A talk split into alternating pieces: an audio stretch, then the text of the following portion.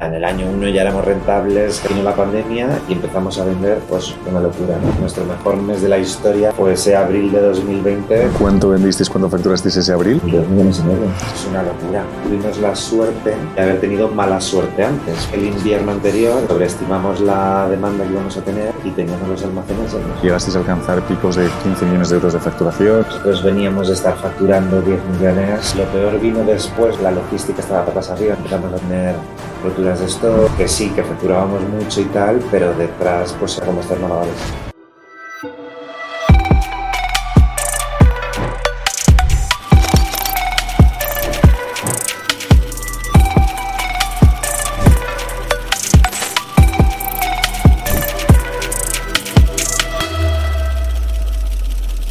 Bueno, tenemos con nosotros a Alberto, founder de We Are Knitters.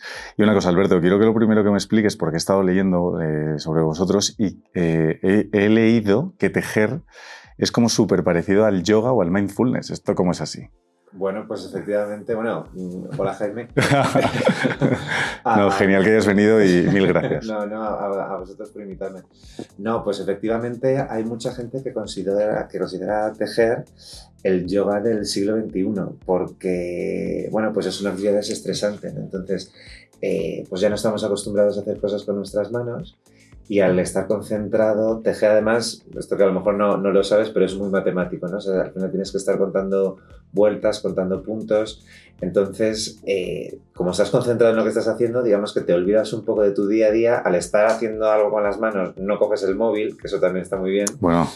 ¿No? Entonces, vamos, lo digo yo por experiencia, entonces, eh, pues efectivamente te permite un poco, digamos, olvidarte de los problemas del día a día. ¿no? Claro. Entonces, hay mucha gente que nos dice, no, es que yo, mi hora de tejer es pues como mi momento, ¿no? O sea, que pues las mamás y tal dicen, acuesto a los niños y me pongo una horita, ¿sabes? Delante de la tele, tal, mientras veo algo a tejer y me olvido de todo, ¿no? Entonces, pues es un momento de desconexión. Y además que me imagino que al principio tiene que ser un poquito como difícil, ¿no? Cogerle el truquillo, pero luego casi como que engancha, ¿no? Un poco adictivo. Justo al principio, yo siempre lo digo, hay que tener un poquito de paciencia porque al principio puede tener el efecto contrario, que es que te estrese, porque no te salga, ¿no? Entonces, bueno, pues como todo, cuando no sabes hacer algo, pues tienes que tener un poquito de, de tiempo de adaptación, de aprendizaje y una vez que ya sabes, pues efectivamente hay muchísima gente que lo practica haciendo otras cosas, ¿no? O sea, que, que no tiene que ser algo en solitario, en silencio en tu casa, o sea, que hay gente que queda en grupos y se ponen a tejer o, pues como te decía, viendo la tele o, o tener una conversación con alguien, ¿no? Qué bueno. Luego nos cuentas esto porque creo que tenéis, bueno, sé que tenéis una comunidad muy, muy grande. Pero vamos a remontarnos al principio, hace casi 10 años que empezasteis, ¿no? Bueno, tú estabas en Bueno, Price. Más, más, de 10 años. ¿Más de cuántos? 12 ya. 12. 12. El tiempo vuela, ¿eh? El tiempo, Es alucinante. el tiempo vuela, pero yo te diría que yo me veo más joven ahora. Vamos, sé que es lo que ibas a decir, que Sí. veníamos de Price. Sí. Y efectivamente, eh, pues yo con el pelo corto, traje, corbata, tal, sin barba, no sé cuándo. O sea, yo ahora veo fotos y digo, bueno, uno, menudo pardillo. Hemos mejorado, ¿no? Hemos mejorado, hemos mejorado. Y, y no, o sea, un cambio radical. Bueno, qué bueno. No, pues eso, eso te iba a decir. Al final, oye, estabas en una Big Four, que yo creo que pues cuando tienes 20 y pico, pues muchísima gente quiere entrar y es como, oye, el primer trabajo soñado, voy a aprender muchísimo y tal. ¿Cómo es ese cambio? O sea, ¿cómo, cómo tomáis la decisión y cuál es el detonante para decir, oye, mira, no, es que yo aquí no quiero estar o quiero hacer otra cosa? Pues mira, nosotros, eh, vamos, yo lo primero de todo, me parece que cualquiera de las Big Four es muy buena escuela, o sea que no, no, no voy a hablar mal de... de No somos haters. No somos haters para nada. Pero sí que es verdad que, bueno, nosotros empezamos allí. eh, yo conocí a Pepita, mi socia, allí en Price, en un máster que dábamos con ICAD y tal, los fines de semana. Y, y bueno, hablando, hablando, pues nos gustaba la moda, nos gustaba el emprendimiento y tal, pero bueno, era algo que veíamos pues como para cuando fuéramos mayores, ¿no? Decíamos, bueno, cuando seamos mayores, tenemos dinero y tal, pues ya montaremos algo, lo que sea. Mm, O sea, ahí teníamos pues 21, 22, o sea, estábamos como recién salidos ¿no? de, de la universidad. Y bueno, pues hablando, hablando, mmm, efectivamente, pues fuimos a Nueva York, fuimos a, a ver a una amiga que teníamos allí y, y, entonces allí vimos que efectivamente estaba muy de moda tejer, ¿no? O sea, que había pues tiendas como muy chulas en Soho, tal, eh, pues había gente tejiendo en cafeterías, en el metro y tal. Cuando volvimos a Madrid, nos dimos cuenta que aquí era un poco todo lo contrario, ¿no? O sea, que las tiendas pues eran las típicas mercerías de toda la vida mm, y eh, que básicamente nadie joven, cool, entre comillas, eh, tejía, para nada. ujú. Entonces, bueno, hicimos un poquito de research, ¿no? estuvimos buscando y tal, y vimos que efectivamente había varias empresas que estaban haciendo algo similar en Estados Unidos. ¿no? Entonces, pues esto te estoy hablando de 2000, pues yo creo que era 2009, 2010. Entonces, eh, pues Facebook estaba empezando, Instagram yo creo que ni existía. Entonces, como que todo tardaba un poco más en llegar a... Y el, el mundo se había roto, ¿no? Con la crisis de Justo, Lehman. Justo, entonces... Sí, sí. Entonces dijimos, bueno, pues esto es lo típico que aquí está de moda, en dos, tres años seguro que está de moda también aquí. Entonces, pues bueno, empezamos un poco tal, hicimos un plan de negocio, nos ayudó, de hecho, una senior manager de, de Price, eh, Débora, me acuerdo perfectamente, que además me la he cruzado hoy por la calle. Anda, qué bueno. Entonces, eh, Por eso has llegado 10 minutos tarde, ¿eh? por eso he llegado... Que no es broma.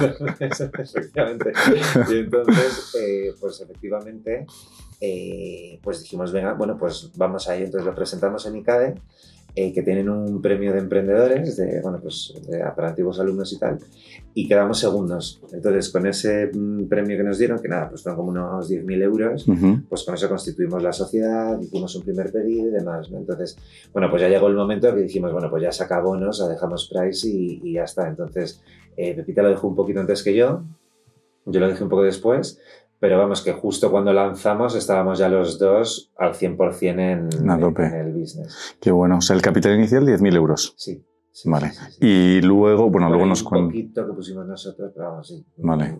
14.000 euros. Bueno, pues esto está... Ah, mira, pues igual que Power MBA, que empezaron ¿Ah, sí? con... Sí, que estuvo aquí Kiki el otro día, Kiko Rally, empezó con 14.000 euros también. Pues fíjate. Esto yo creo que está bien que la gente lo escuche para que, oye, que tampoco para empezar se necesitan grandísimas cantidades de dinero. Y además que vosotros no vendéis servicios, o sea, tenéis que estocaros, o sea, vendéis producto, con más razón todavía. Vale, eh, empezáis y cómo empezáis a coger tracción, ¿cuáles son los primeros pasos? Pues mira, los primeros pasos eh, fue eh, que lanzamos la web, que era, pues nada, mm, wix.com, no sé si lo conoces, que Sí. es como un PowerPoint eh, online, básicamente. No lo recomendamos, eso sí que no... Bueno, Bueno, para empezar yo te digo que no está mal, ¿eh? O sea, Vale. que, que es eh, baratito, muy sencillo, para alguien que no tiene ni idea, como era nuestro caso de, de usabilidad y tal, está muy bien. Eh, y, y bueno, yo creo que para empezar así modestamente no, vamos, cubre perfectamente las necesidades. sí, Pero bueno, entonces nada, empezamos con eso y teníamos la web en español y en inglés y bueno, pues éramos muy activos en Facebook y demás, ¿no? Entonces enseguida sí que empezamos a tener un montón de pediditos así de manera orgánica aquí en España.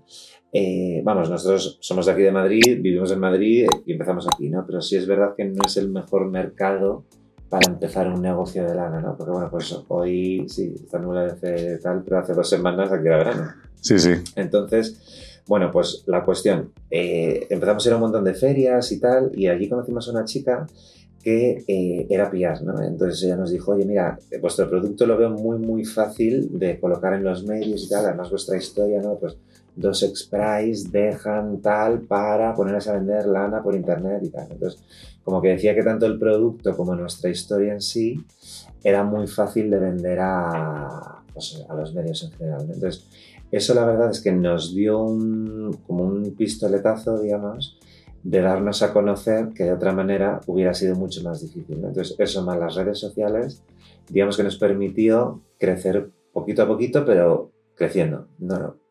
Luego además también empezamos a recibir bastantes pedidos de fuera de España. Ujú. O sea, muy, muy, vamos, un goteo, pero de fuera. Entonces, eh, sobre todo de Francia y de Alemania Teniendo la web en inglés. teniendo la web en inglés y en español. Entonces, eh, pues llegó un momento en el que dijimos, oye, pues mm, el nombre lo hemos puesto en inglés y demás, pues vámonos fuera, ¿no? Entonces, pues estuvimos mirando, de donde más recibíamos era de Alemania y dijimos, venga, pues vamos para allá. Entonces, eh, ¿qué pasa? Que pues unas primas de Pepita habían ido al colegio alemán y tal, entonces nos ayudaron a traducir todo, que estaba muy bien para ese momento hacerlo así. No había inteligencia artificial, claro. que No existía, no existía.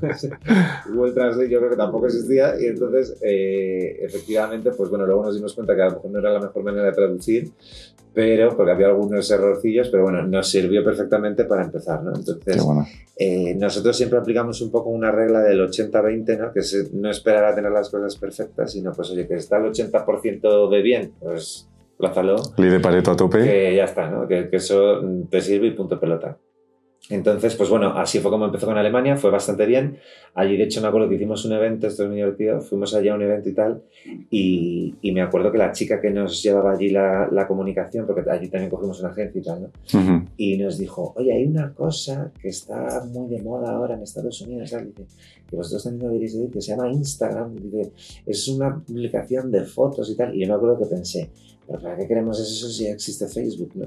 Y entonces dijimos, bueno, estuvimos echando un vistazo y tal, efectivamente dijimos, bueno, pues como es muy visual y tal, Mm. vamos a, a meternos, ¿no?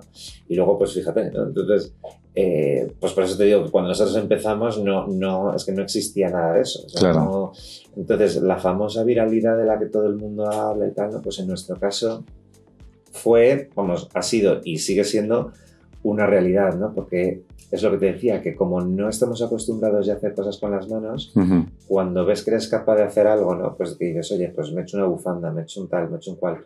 Eh, lo primero que haces es hacer una foto y subir las redes sociales. ¿no? Total. Entonces, ¿qué es lo que pasa? Que si, pues imagínate, yo lo subo, tú lo ves, dices, oye, pues si él ha sido capaz, que no tiene ni idea de, de tal, pues ¿por qué no voy a ser capaz yo también? ¿no? Entonces, eso nos ha permitido, digamos, que llegar a mucha gente y, digamos, como superar la barrera del miedo, ¿no? De, de, pues que la gente diga, oye, pues no voy a ser capaz, no lo he hecho en mi vida, tal. Bueno, y que tenéis 781.000 seguidores en Instagram. Sí. Que es una barbaridad, es una barbaridad. Vale, eh, oye, lo del nombre, ¿cómo, ¿cómo nació el nombre? ¿Por qué We Are Knitters? Bueno, pues fue una manera un poco de, bueno, pues lo que te decía antes de ponerlo en inglés era porque desde el primer momento dijimos aquí en España pues no, no nos podemos poner ese límite, ¿no? Hmm, Y luego además también era un poco pues una manera de hacer eh, que fuera, eh, pues digamos, crear una comunidad, ¿no? O sea, que la gente luego se sintiera parte de una comunidad. Que al final, Ah, el We, claro, qué bueno. Claro, entonces era una manera de nosotros, digamos, pues tener ahí, pues, pues eso, ¿no? O sea, que la gente se sintiera parte, ¿no? O sea, de decir, oye, pues eres parte, sí, tejes con nuestra lana. Y Oye, pero muy, muy, muy redondo el nombre. O sea, estuvisteis visionarios desde el Bueno, principio. tampoco es súper tal, ¿no? que hay nombres a lo mejor un poco más bonitos, pero Oye, un e-commerce, vuestro negocio desde el principio habéis nacido digital, online, eh, y vuestro principal canal de ventas el e-commerce. Ujú. ¿Sigue siéndolo? sí, sí, sí, totalmente. Vale. ¿Cómo, ¿Qué claves o qué ha hecho que el e-commerce vaya escalando bien y vaya funcionando bien? O sea, tú al final, oye, te has convertido, en, aparte de negocio, un experto en e-commerce. ¿Cuáles son esas cosas que tú recomiendas a la gente que tiene que hacer sí o sí para que un e-commerce tenga éxito y coja tracción? Ya.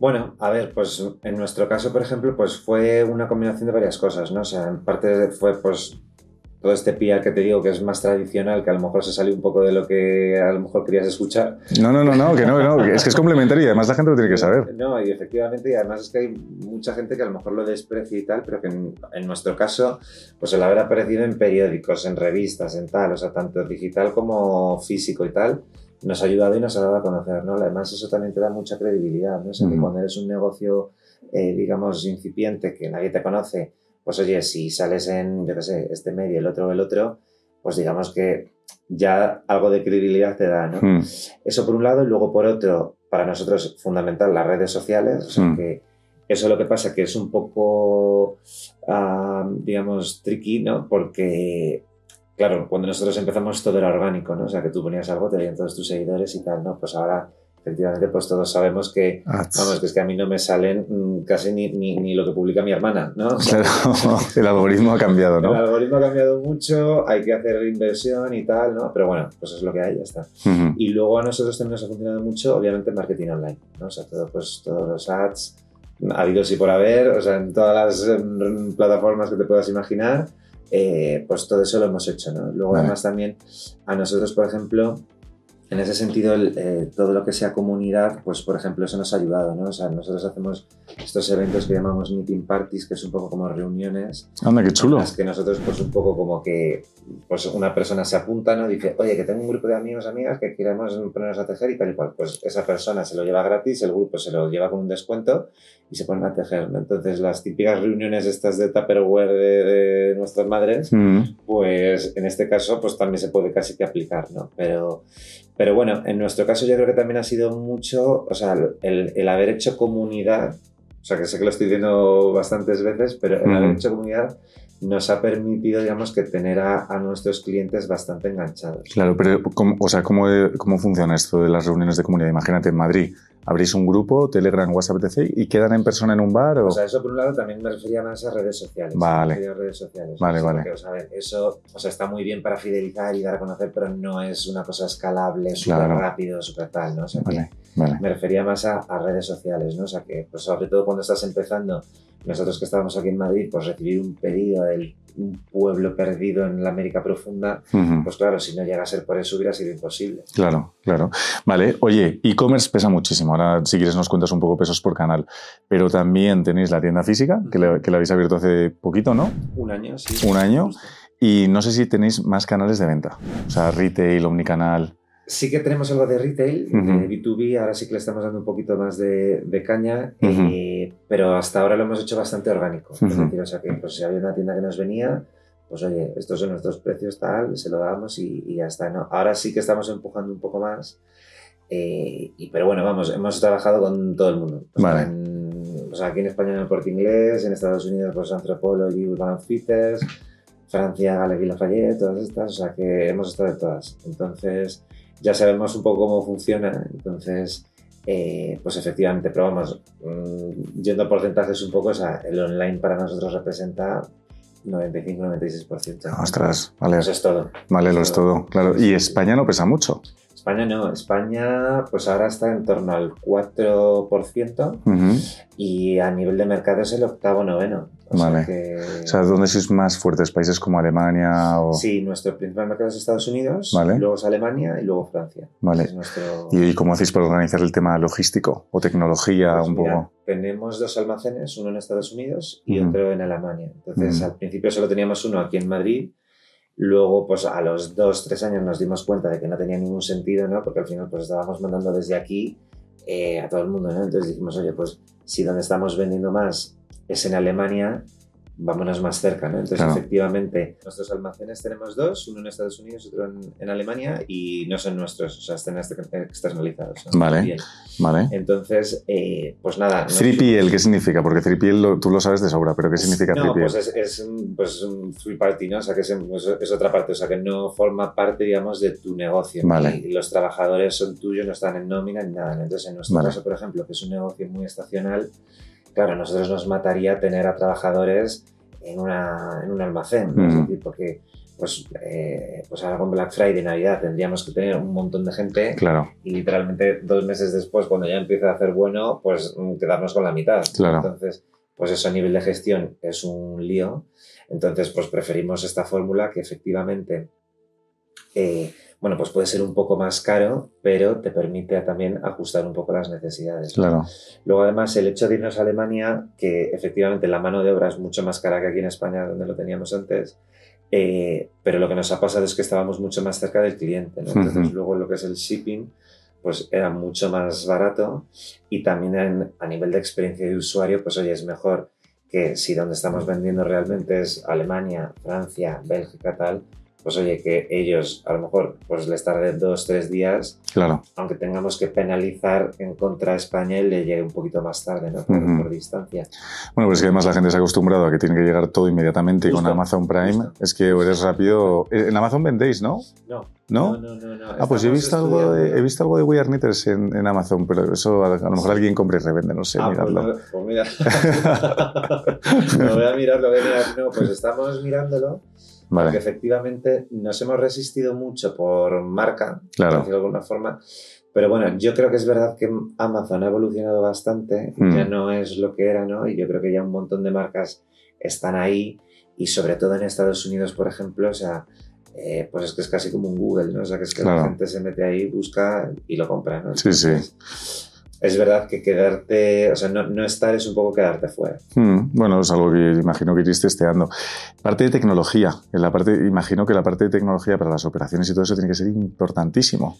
Pues sí, pues sí, la parte de Haití para nosotros es un tema, Es un tema, por decirlo de alguna manera. porque es complejo, entiendo. Es complejo, es Vale. complejo. Nosotros eh, hemos estado operando con Magento mucho tiempo eh, y efectivamente, pues Magento está muy bien, pero es un monstruo, es Ah. un monstruo. Luego además, eh, nosotros por nuestras, digamos, necesidades de negocio, hemos tenido que ir haciendo como muchos parches, entonces ya pues es un Frankenstein de Magento, básicamente. Mm. Entonces, pues bueno, mm, yo no sé, antes me decías, ¿volverías a emprender? Volvería a emprender, pero posiblemente no con Magento. bueno, porque ¿qué pasa si ahora queréis hacer una transición a un WooCommerce o a un... Es un parto, ¿no? Es un parto, Claro. es un parto, o sea, es un tema y porque al Mm. final lo nuestro, pues sí, o sea, de cara para afuera, pues es, mm, se puede ver incluso sencillo, de Claro. puertas para adentro, pues es que simplemente, yo qué sé, nosotros vendemos, pues, o sea, los kits, ¿vale? Que tú puedes customizarlo, ¿no? O sea, que puedes decir, oye, lo quiero en este color, lo quiero con agujas, sin agujas, el patrón en este idioma, en este otro, no sé cuánto, entonces... O sea, son un montón de variables que, dicho así, pues a lo mejor el que no me esté escuchando que, que sepa de ti, a lo mejor dice, pues tampoco es para tanto. Ya. Bueno, pues sí que lo es. Sí que lo es, te lo puedo Y no me discutas. que- Sí que lo es. Entonces, pues nada, estamos en ello, eh, pues ahora un poco valorando si, si hacemos un cambio o no. Claro. Todavía no está decidido, pero, pero bueno, entonces de momento pues estamos ahí con más gente sufriéndolo eh, o disfrutándolo. No sé, no sé muy bien qué verbo utilizar, pero... pero Bueno, y el negocio, el negocio os va bien y, joder, Sí, sí. o sea que genial. Estábamos hablando de la complejidad logística, tecnológica, claro. Al final, eh, no solo es el número de referencias que tenéis, sino el mix y, eh, que, se puede, que se puede hacer de opciones eh, a nivel de elección en la web. ¿Cuántas referencias tenéis? Pues mira, ese Cabus tenemos como 5.000. Ujú. sin- Vamos, básicamente. O sea, porque entiendo la complejidad. Claro, porque tenemos los ovillos, tenemos luego eh, pues un montón de tipos de lana, los colores, agujas no agujas, patrones, que es un tema que luego si quieres incidimos un poco en eso. Mm, Eh, los kits, los kits cus- customizables, ¿no? O sea, que luego dentro de... O sea, que hay como un montón de, digamos, de, de casuísticas no posibles, ¿no? Porque está el kit con agujas, sin agujas, en este color, con este color, tal, en esta talla, la otra talla, no sé cuántas. Entonces tenemos como un montón de referencias ujú. que efectivamente es un tema. O sea, yo estuve ahora en, en septiembre en el almacén, nos hemos cambiado en Alemania a otro almacén en Alemania Ujú. en Stuttgart. Y, y efectivamente, claro, o sea, tú, claro, desde Madrid, pues tenemos la hoja, ¿no? O sea, tenemos pues ahí el, el report este de ventas que te viene casi pues, al, al minuto de lo que estamos vendiendo y tal, y al final, pues lo único que ves son cifras, ¿no? Pero cuando vas al almacén y ves físicamente lo que ocupa eso, claro, de repente dices, oh Dios mío, ¿qué es todo esto, ¿no? Entonces ahí es cuando de repente, además también está muy bien el ir, porque bueno, ves un poco el, el volumen, pero también salen cosas que dices, oye, pues es que esto no podemos mantenerlo, ¿no? O sea, ahora, por ejemplo, lo que te estaba comentando antes de los patrones, Ujú. pues nos hemos dado cuenta que, por ejemplo, es una barbaridad el estar dando patrones en papel, porque claro, o sea, hay kits que se venden muy bien, hay otros que no se venden tan bien. Entonces, Ujú. claro, cuando nosotros lanzamos una colección, pues a lo mejor imprimimos, yo qué sé, 10, 15 unidades de cada patrón. Eso luego lo hemos ido adaptando y ahora lo hacemos un poco bajo demanda, Ujú. pero seguimos teniendo de la época anterior, ¿no? Entonces, vamos, yo cuando estuve había un pasillo entero lleno como de folders así, llenos de papel, y dije, es que esto ya, aunque sea por el medio ambiente, o sea, hay que dejar de hacerlo, o sea, Claro. porque no, no va a ningún lado, ¿no? Entonces, pues ahora lo que hemos hecho es así, vamos, ha sido que sea todo digital, que con un QR pues te lo descargues y tal y cual, ¿no? Efectivamente, oye, si luego alguien se lo quiere imprimir, pues que lo haga en su casa o donde sea, ¿sabes? Y tal, ¿no?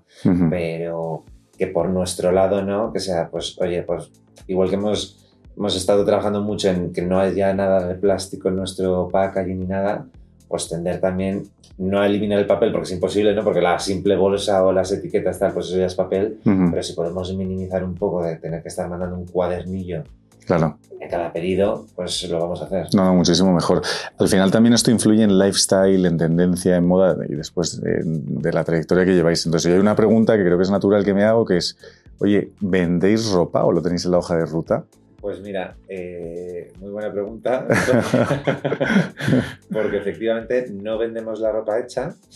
Sí que estamos haciendo ahora, bueno, desde hace unos meses, un par de meses así, eh, como una pequeña prueba en la tienda que tenemos aquí en Madrid de... Porque bueno, nosotros cuando hacemos una cólera, pues lo que hacemos es hacer como unos prototipos que luego con eso pues se saca el patrón, hacemos las fotos con los modelos y tal y cual.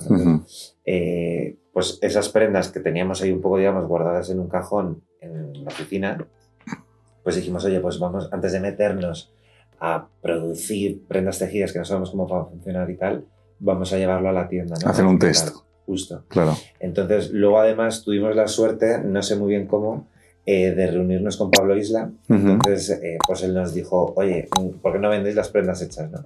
Claro que nos va a decir él. Entonces dijimos, pues, pues no lo vendemos porque es otro tipo de, de, de- de cliente. ¿no? O de negocio, ¿no? Es otro tipo de negocio porque ya es el negocio de la moda, ¿no? O sea, que ya te metes en, en estocaje de mm, colores, de tallas, de tal, que nosotros, pues, por suerte, por desgracia, lo hemos evitado, ¿no? Porque al final nosotros vendemos ovillos Ujú. que me da igual, nosotros siempre decimos que compramos ovillos en toneladas, vamos, lana en toneladas que vendemos ovillo a ovillo. Entonces a mí me da igual venderlo en formato, pues eso, que alguien me compre 10 ovillos de golpe o en formato kit, ¿no? Entonces, ¿qué pasa? Que si ya hacemos prendas tejidas es otro público, ¿no? O sea que ya también nuestro marketing cambia, porque el que quiere comprarse la prenda hecha no necesariamente quiere hacérsela y viceversa. O sea que nosotros mucha gente que nos compra no es para tener la prenda en sí, porque si no, pues te puedes ir a cualquier marca, ¿no? Pues a Zara, tal o la que sea, eh, y tenerlo por distintos precios.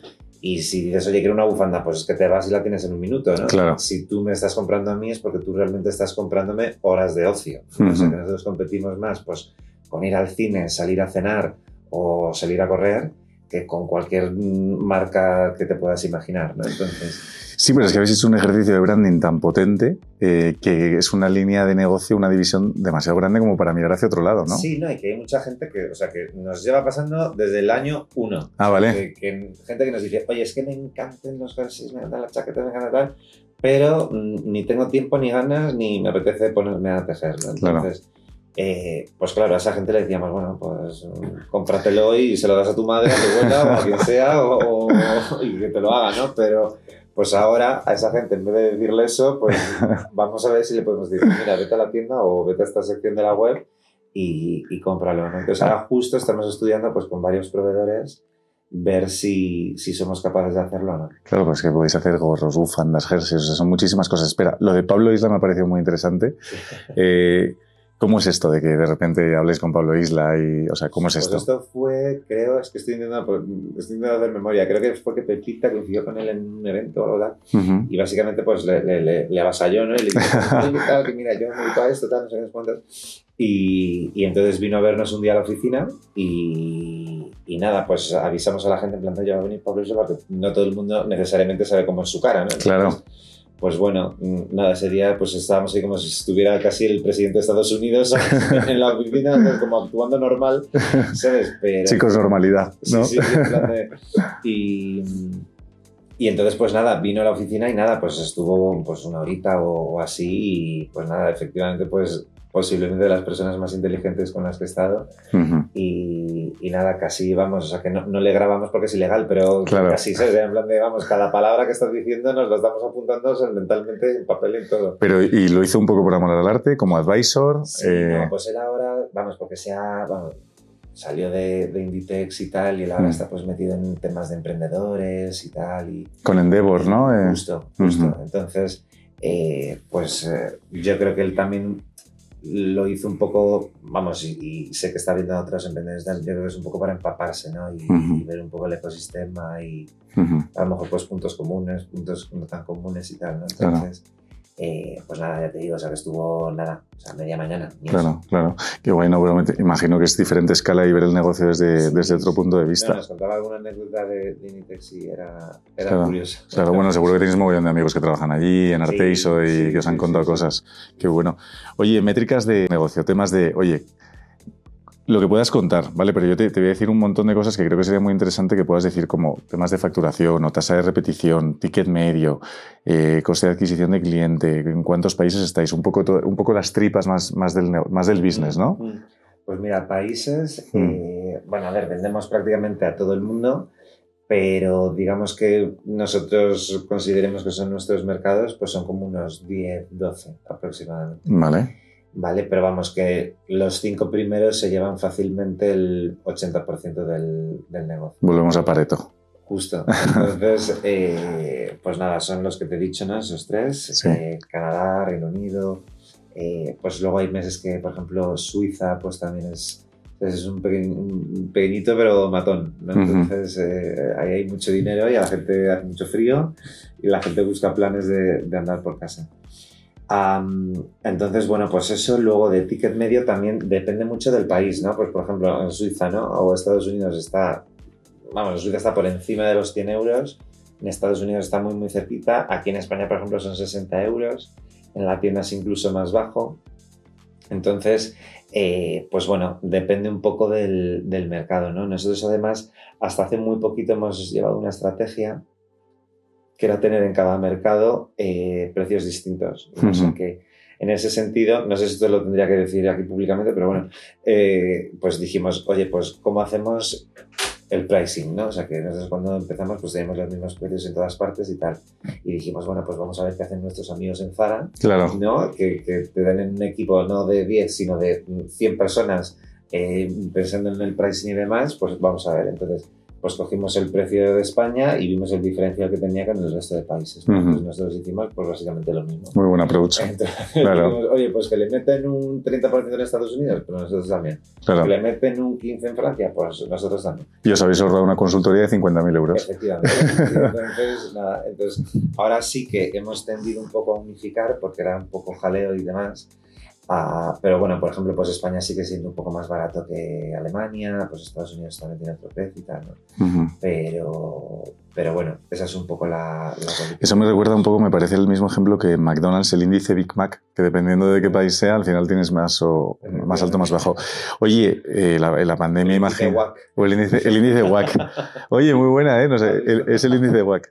Facturación sé, eh, me consta, pero lo he escuchado que algunas lo habéis comentado, se disparó en pandemia. Eh, de hecho, no sé si hay alguna nota de prensa que de hecho lo pone. No sé si llegasteis a alcanzar picos de como ese año 15 millones de euros de facturación. O sea que ya entiendo también por eso la complejidad. Entiendo que luego eso se va regulando un poco, ¿no? Sí, o sea, nosotros veníamos de estar facturando 10 millones y de repente pues mm, empezamos a tener pues con ese volumen de negocio crecimientos que no teníamos desde el año 2, cuando facturábamos un millón. Claro. Entonces, o ni eso. Entonces, ah, pues efectivamente fue un tiempo un poco raro. Nosotros además tuvimos la suerte de haber tenido mala suerte antes, porque justo el invierno anterior, el de 2019, eh, pues sobreestimamos la demanda que íbamos a tener y teníamos los almacenes llenos. Entonces, no, de hecho estábamos preocupados porque decíamos, oye, mm, nos hemos sobredimensionado y no hemos vendido lo que teníamos que vender. Costes de alquiler, tal. Más que de alquiler, de, stock, ¿no? De, stock. De, material. Mm. Materia prima. Entonces, eh, efectivamente, pues vino la pandemia y empezamos a vender pues una locura, ¿no? O sea que nuestro mejor mes de la historia fue ese abril de 2020, que, pues es que en nosotros generalmente cuando más vendemos es Black Friday y Navidad, ¿no? O sea, noviembre y diciembre. Entonces, de repente vender ese, volumen mm, un mes de, noviembre, vamos, de abril, perdón, hmm. pues era como una locura, ¿no? O sea, que tienes en la cabeza el número de cuánto vendisteis, cuánto facturasteis ese abril. Sí, ese abril yo creo que llegamos a, a vender dos millones y medio. Qué barbaridad, es un montón, ¿eh? En un mes. Oye, ¿y eso no te acerca a casi morir de éxito en algún punto, romper stock? Pues una locura. Claro. Una locura porque, a ver, nos pilló con los almacenes llenos. Entonces fue como un alivio ¿vale? Porque luego además lo que nos pasó es que nosotros traemos toda la lana desde Perú.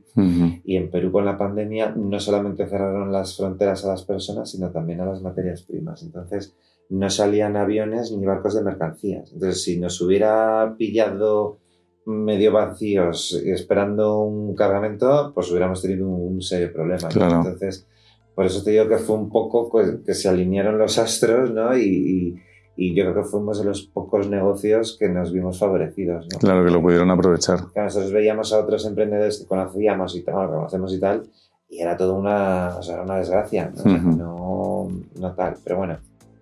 Entonces, eh, pues efectivamente fue bastante jaleoso. Luego, lo peor vino después, ¿no? O sea, el siguiente invierno de 2020, pues un poco lo mismo, ¿no? Porque ya la logística estaba patas arriba, no sé si te acuerdas que los barcos, pues estaban atascados porque pues de repente pues del parón, de repente todo el mundo vuelta un poco a la normalidad hmm. y demás, pues como que hubo ahí un, tapón que no que se tardó bastante en, resolver.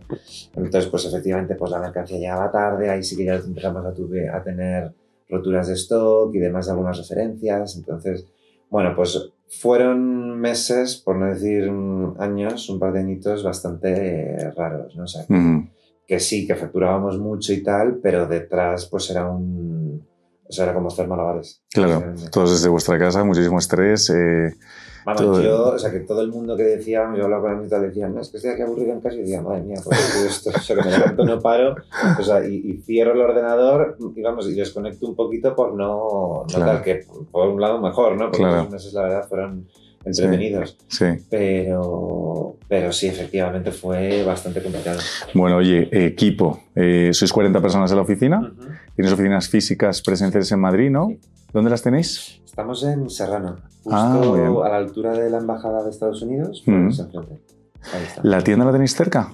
Estamos en Fuencarral. Ah, en Fuencarral. Fuencarral 47, Vale. que es justo pues, donde empieza a ser peatonal, Ujú. pues, donde está Decathlon y eh, los de Blue Banana, Nude Project y tal, pues estamos al lado. ¿Os lleváis con ellos bien? Sí. Son colegas. Sí, sí, sí, sí. Oye, ¿qué, te parece, esto como pequeño paréntesis, el marketing que están haciendo súper disruptivo, ¿no? Yo creo que no, hay... Me parece total, me parece total, lo de mandarle en plan a, a, lo bestia a los famosos en plan de tal. Nosotros te diré que se lo hemos medio copiado, o sea, lo que pasa es que hay muchos que no tejen, pero bueno, lo mandamos y, y ya está. Pero no, no, son. Vamos, yo. Y la parte de talento, ¿cómo encontráis, cómo reclutáis o cuáles son los procesos de selección para encontrar talento y que encajen con esa cultura? Pues mira, efectivamente mm, hay un perfil WAC, ¿no? Que, que, que, pues bueno, pues es un poco a lo mejor un reflejo de cómo somos nosotros, ¿no? O sea, que al final, pues, quiero decir, o sea, cuando nos tenemos que poner serios, somos serios, obviamente, Ujú, Eh, y cuando nos hemos tenido que enfadar, nos hemos enfadado, no te voy a decir que no, pero intentamos que el ambiente sea bueno, ¿no? Entonces, cuando hemos tenido perfiles a lo mejor que no se asemejaban a esa manera un poco de trabajar, bueno, pues, pues no ha habido match. No ha habido match. No ha habido Tinder match. no ha habido Tinder match. Entonces, entonces, Bueno, eso forma parte de la normalidad, ¿no? Claro, Intentas que sea lo efectivamente. mínimo posible porque hoy al final no es agradable. Claro, cada uno es un poco al final su padre y de su madre, ¿no? Mm. Pero bueno, mm, pues hay maneras de trabajar, ¿no? Pues yo, por ejemplo, no, no, no creo en, en la manera de trabajar de eh, los gritos y el miedo y el no sé qué, porque es que yo no soy así, vamos, yo es que creo que no he gritado a nadie en mi vida, o sea, ni, ni en el trabajo ni fuera del trabajo, entonces, claro, a mí de repente ver a una persona gritar, mm, pues eso me, me choca muchísimo, ¿no? Entonces, eh, bueno, pues oye, pues hasta aquí, ¿no? Y mejor cada uno por su lado y, Mucho mejor. y ya está. Mucho mejor. Bueno, oye, tema de financiación y capital, ¿no? Habéis ido levantando rondas de financiación. La última nota de prensa que he visto es la de Pablo Fernández, que sale en prensa que adquiere un 10% de la compañía. Eh, ¿Cómo son estos procesos de levantar capital y qué os aportan? Más allá de la, de la capital, eh, no solo es financiero, ¿no? También hay un, par- un valor como de mentor y, Ujú. y de conocimiento. Bueno, a ver, yo creo que mm, son un poco rollo, mm, te lo digo. Claro. no, te, no- no te voy a mentir. Queremos verdades. pero son necesarios, ¿no? Mm. Pues oye, si nosotros, por ejemplo, cuando es- estábamos empezando y pues al principio nada, en el año uno ya éramos rentables, generábamos un poquito de caja, que lo reinvertíamos y tal y cual, eh, pero enseguida nosotros nos sentamos y dijimos, oye, ¿qué queremos hacer? Seguir así un poco el tran tran, ¿no? Y ir creciendo poco a poco y pues eso, contratar a una persona mm, tal, luego de repente a lo mejor a otra en unos meses y tal, o queremos crecer pues exponencialmente mucho más rápido en muchos países y demás. Entonces, bueno, pues tardamos medio minuto ¿no? en contestar que queríamos la segunda. Claro. Y entonces fue así un poco como empezamos en todo este juego de, de los inversores, los VCs y todo esto. Entonces, pues bueno, a ver, no, hombre, la experiencia muy buena. O sea, efectivamente tú lo has dicho, ¿no? O sea, que, que al final, pues muchos de ellos, por ejemplo, son antiguos emprendedores, ¿no? O sea, que ya han pasado por un por algo similar y bueno, pues oye, mm, quiero decir, en ese sentido también no, o sea que nosotros en ese sentido somos humildes, que no, que no porque hayamos tenido la idea de hacerlo y tal y cual, nos creemos la bomba, que somos los mejores y que, que me vas a contar tú, ¿no? O sea, Claro. al contrario, o sea que, que mucha gente que sabe muchísimo de que efectivamente que a lo mejor no están en el día a día y no, no conocen a lo mejor el producto, el mercado y demás, pues efectivamente eso déjanoslo a nosotros, ¿no? Pero a lo mejor hay otras cosas más de gestión y demás a nosotros, por ejemplo, nos viene muy bien. Claro. A lo mejor puedes dar algún ejemplo, me refiero, o sea, porque al final Pablo, eh, Pablo Fernández, que oye, a Clickars, Clickalia, estuvo aquí Carlos, eh, su, su socio, y la verdad es que me encantó el podcast, eh, se, les ve pues eso, gente muy potente. Entonces, ¿algún aprendizaje que hayas podido sacar de un, de un inversor así, que también es emprendedor y que no solo lo ha sido, sino es que sigue emprendiendo sin parar? Nada, pues a ver, sobre todo es todo números, números, números, ¿no? en el sentido de, oye, que algo no funciona, por mucho que nos haya gustado, que hayamos invertido tiempo, tal, no sé qué, pues es que si no funciona, next, ¿no? O sea, si ahora nosotros, por ejemplo, que es lo que te comentaba antes, eh, pues que eh, tuvimos un poco el pico en la pandemia, ¿no? Ahora llevamos un par de ejercicios, pues un poco haciéndonos un poquito más, más chiquititos, ¿no? Volviendo un poco a, a donde estábamos y, ahí sí que, por ejemplo, pues hemos tenido que ser muy, muy cuidadosos, vamos, hemos tenido y estamos siendo muy cuidadosos, digamos, de qué hacemos con, con, con nuestra, vamos, con, con, el dinero. Con la parte más financiera, ¿no? Justo, porque efectivamente no, ahora mismo, digamos que todo lo que no nos genere caja positiva no, no lo hacemos, ¿no? Porque pues estamos en un momento un poco de, con cuidado y Sí, que además ahora no hay tanta liquidez en el mercado. Justo. Claro. Justo. O sea, los bancos, ¿no? O sea, los tipos de interés, tal. Entonces, pues efectivamente, mm, y luego ya en el mundo inversor ya ni te cuento, ¿no? O sea, que ahora mismo, pues bueno, levantar dinero es un tema. Grifo cerrado. es un tema. ¿Pero os planteáis seguir levantando rondas? Posiblemente sí, posiblemente sí. Eh, vamos a tener que hacer una y tal, pero, pero bueno, a ver qué tal se nos da. Vale, estás dando exclusivas, ¿eh? has dado la exclusiva de que vais a lanzar una línea de ropa, ya se acabas de lanzar esta exclusiva, está bien, está bien, te lo agradezco. Oye, tema de competencia. Es, es, verdad que es un mercado que parece como muy nicho y que tenéis ahí bastante protagonismo y peso, pero mm, ¿cuánto aprieta la competencia? Mira, pues nosotros tenemos un gran competidor que son ingleses ah, y la verdad es que bien, o sea, quiero decir, nos llevamos bastante bien. Durante mucho tiempo no nos llevábamos muy bien cuando estaban las fundadoras de, de la marca, luego la vendieron a un fondo y tal, no sé qué. Y ahora con el fondo que lo lleva y tal, pues tenemos una relación bastante, vamos, no diría que estrecha, pero vamos, nos conocemos. Y de vez en cuando pues nos hacemos un poco updates, ¿no? De, oye, ¿cómo va? Y tal, no sé Entonces, pues, eh, pues bien. Entonces, Además, también yo digo que la competencia siempre es buena, ¿no? Porque una genera mercado, o sea, que a lo mejor conviertes a alguien que yo no soy capaz de convertirlo, pero luego me lo llevo. Claro. ¿Sabes? Y luego, además, también que, bueno, efectivamente, pues como tú has dicho, te aprieta, ¿no? Entonces, porque si no, pues es muy fácil relajarse y decir, bueno, pues todo el mercado para mí y ya está. Bueno, pues no, ¿no? En nuestro caso, pues tenemos este gran competidor, pero bueno, luego hay un montón de marquitas y tal que también, pues por ejemplo en Estados Unidos, pues el pastel es muy, muy, muy grande. ¿no? Claro. Entonces, eh, pues vamos, aspirar a quedártelo todo, gran parte de él, pues es muy ambicioso, ¿no? Entonces, bueno, pues con tener un trozo de ese pastel está, está bien. Qué bueno. Oye, a ver, Alberto, queremos conocer a Alberto un poquito más personal, ¿vale? Vamos a tu lado más personal, que, que esto a la gente le, mola.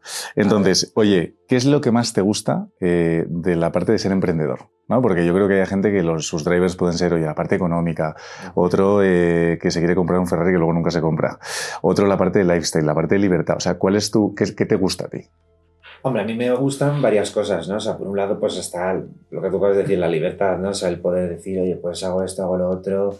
Eh, pues hoy, por ejemplo, con la pandemia, pues hoy teletrabajo, mañana no, tal, pues eh, eso digamos que está muy bien, ¿no? O sea, no tener una persona, o yo que sé, que yo tengo amigos que me dicen, es que yo tengo que ir a la oficina todos los días. Y digo, madre mía, qué horror, o sea, ah. en 2023 tener que hacer esto, pero bueno, entonces eso por un lado. Luego por otro, por ejemplo, a mí personalmente me gusta mucho viajar, ¿no? Entonces, pues, mm, pues gracias a que nuestros principales mercados están fuera, pues quieras que no, viajamos bastante, ¿no? Entonces, eh, a lo mejor un poco antes, es verdad que después de la pandemia a lo mejor viajamos un poquito menos, pero aún así, pues lo que te decía, ¿no? O sea, que prefiero irme a Alemania a visitar el almacén que no si estuviese aquí a las afueras de Madrid, ¿no? Entonces, eh, o si hacemos un evento con, ya que sé, periodistas, pues nos vamos a Estados Unidos o a París y tal, que es mejor que si lo tengo que hacer, vamos, a mí personalmente mejor que si lo hago aquí en Madrid, ¿no? O sea que pues, al final yo soy de aquí, eh, he vivido aquí, entonces para mí Madrid tampoco me ofrece ya nada nuevo. Claro, claro. Entonces,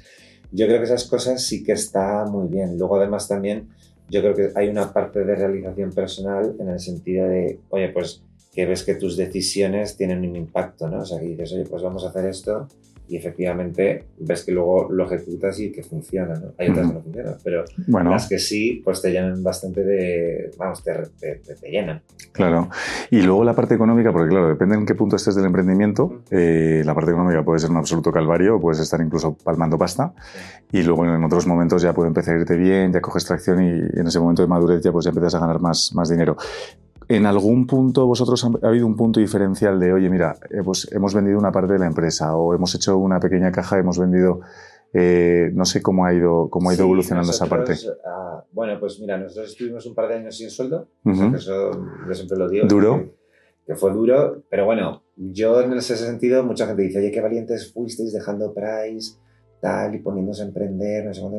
Yo decía, bueno, a ver, tenía 22, 23 años, claro. vivía con mis padres, o sea, quiero decir, lo peor que me podía pasar era, no sé, tener que buscar otro trabajo, quiero decir, o sea, que tampoco, o sea, que valiente es el que se pone a emprender, pues con una familia, con una hipoteca y tal, ¿no? O sea, que eso sí es ser valiente. En mi caso, pues bueno, no, no, no lo, no lo considero tan valiente, ¿no? Luego sí que es cierto que efectivamente, pues bueno, luego ya una vez que empieza el negocio y demás a funcionar, pues eh, ya nos pusimos sueldo y demás y efectivamente hicimos un pequeño casote el año pasado cuando entró Pablo. Uh -huh. Un poco pues justo que ya llevábamos 10 años con el negocio, bueno, pues nosotros decimos, bueno, creemos que ya es momento uh -huh. de, de, un poco... De ver un poco de... Claro. Un poco de estos 10 años, que se dice rápido, ¿no? Claro. Eh, eh, pues un poco, pues eso, para un poco necesidades nuestras, ¿no? Y, uh -huh. y poder hacer otras cosas. Uh -huh.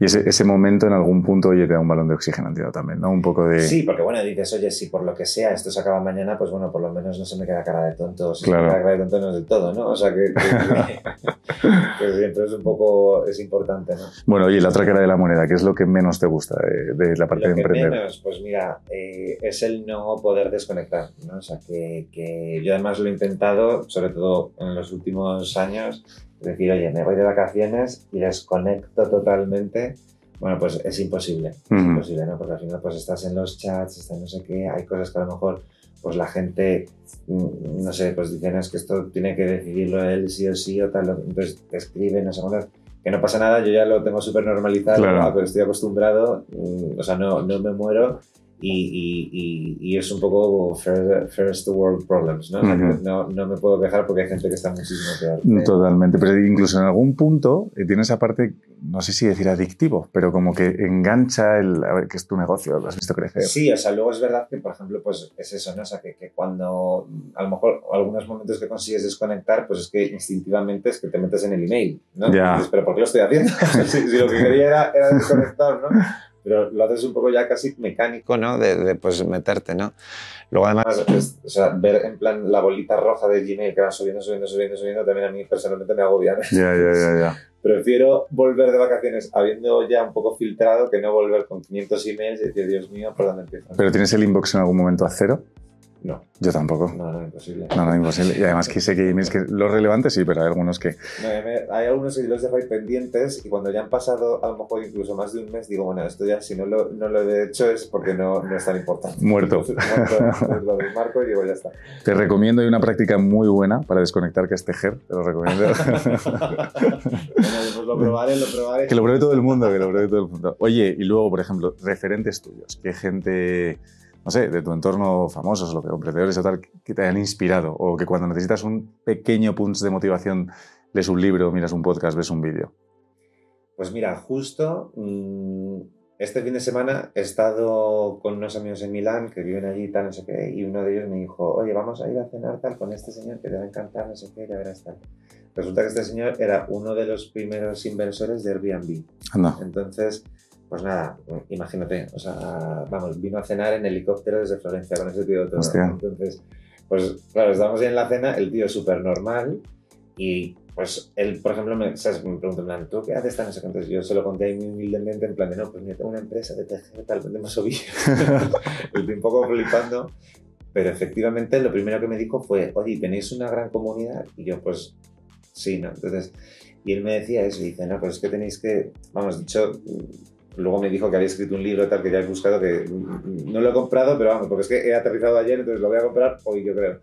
Pero que efectivamente va un poco que, que de eso de generar vamos él lo llamaba cults no o sea como pues una como secta. Vale. No o sea de, de pues generar en torno a una empresa no pues seguidores y tal, que casi, pues eso, que se sientan tan, tan, tan identificados con la marca, uh -huh. que malamente dicho, pues uh -huh. se considere secta. ¿no? Es que yo creo que es tendencia esto. O sea, por ejemplo, lo que hablábamos hace cinco minutos. O sea, nude, vicio, este tipo de marketing un poco va, por ahí y lo están consiguiendo muy bien. Sí, sí, sí, no, totalmente. O sea, que si no llevas la camiseta que pone aquí nude, no molas, ¿no? O si no llevas eh, pues los de Blue Banana que tenemos al lado también, la X, tal. Pues efectivamente, ¿qué quiero decir? Que te puedes comprar una sudadera en cualquier otro sitio y seguramente más barata, ¿no? Pero si no te pones esa, pues no tal. Pues en nuestro caso es lo mismo, ¿no? O sea, que hemos generado un poco esa necesidad de decir, oye, pues en el mundo de tejer, si no tejes con las lanas de We Are Knitters, pues no, no molas tanto. Claro. Oye, eh, dos cosillas más personales y vamos a ir terminando, que se nos echa el tiempo encima, pero eh, ¿cómo disfrutas tú de tu ocio? Y luego más temas de desconexión si haces deporte o cómo, cómo balanceas. Pues mira, yo eh, va a sonar fatal, pero no tejo. Entonces aprendí a tejer por el negocio, no es, un, no es una pasión hecha negocio, eso también te lo digo. Eh, sé tejer, pero eh, yo en mis ratos libres, por ejemplo, practico mucho deporte. Vale. Entonces, pues hago mucho yoga, pilates, mm, nado.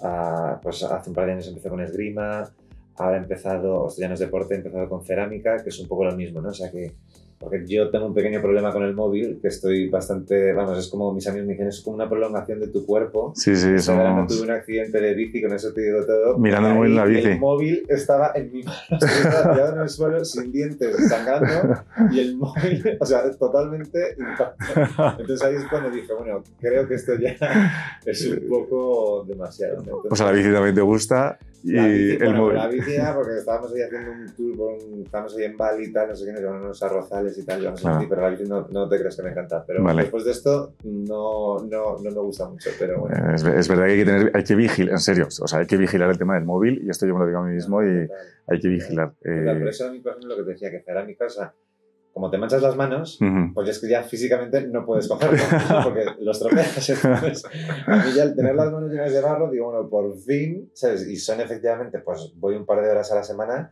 y son dos horas de verdad que es que es como, como meditación. Terapia absoluta, total, ¿no? Total. Me gusta que no llevas el iWatch, porque eso ya sí que es no, esclavismo no, absoluto. No, no, no, no, es que eso yo me negué. Claro. Yo cuando salí y tal dije, pero bueno, o sea, ya tener aquí esto, que me vibre, o sea, ya bastante el móvil, que además yo lo tengo en modo vibración, que es que no quiero ir un ruido, no, no, Claro. no nada. Claro. Ahora ya lo que hago es que mi, mi último este es que cuando me voy a dormir lo dejo en el salón Ujú. y me he comprado un, un despertador de estos de los, vamos, que tienen De toda la vida. los 90, Sí. que hace el mismo ruido, o sea, que el primer día que lo puse, o sea, como que me, me, me, me fui como a, a cuando era pequeño a casa de mis padres, para efectivamente, porque es que digo, bueno, es que de qué me sirve meterme en la cama a las 10 y media, 11, Claro. si luego estoy más de una hora con el móvil aquí en la cara, Ujú. que a veces se me ha caído encima, ¿sabes? Porque me estaba quedando dormido, dije, bueno, es que esto ya, o sea, es un nivel de adicción que no Entonces, ya desde hace un par de semanas estoy haciéndolo, me estoy forzando. Qué la bueno. primera noche fue un poco como que me metí en la cama y dije, pero tal, y dije, bueno, pues vete a dormir. ¿no? Entonces a las 11 y 5 estaba frito. Haces muy bien, oye. Fenomenal. Haces muy bien. Oye, vamos a terminar eh, con, esta ya es la última, eh, con una parte inspiradora, ¿no? Aspiracional. Oye, ¿cuál es el futuro de WAC? ¿Cuál es el futuro de WAC? El futuro de WAC. Bueno, pues el futuro de WAC viene por eh, abrir más tiendas. Ujú. No sé si permanentes como la de Madrid, pero por lo menos sí que pop-ups. Ujú. Ah, habíamos hecho ya algunas, hicimos una en París, otra en Nueva York y tal, pues la idea es un poco pues repetir y en otros mercados, pues en Alemania, en Londres, tal.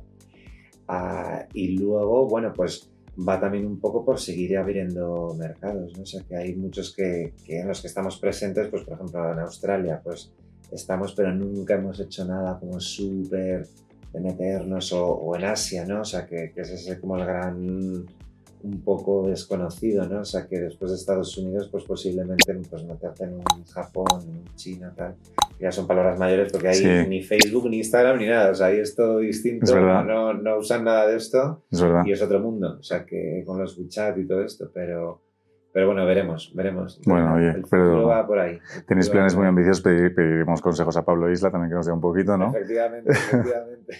Oye, ha sido un gustazo, eh, mil gracias por haber venido y nada, estamos en contacto. Perfecto.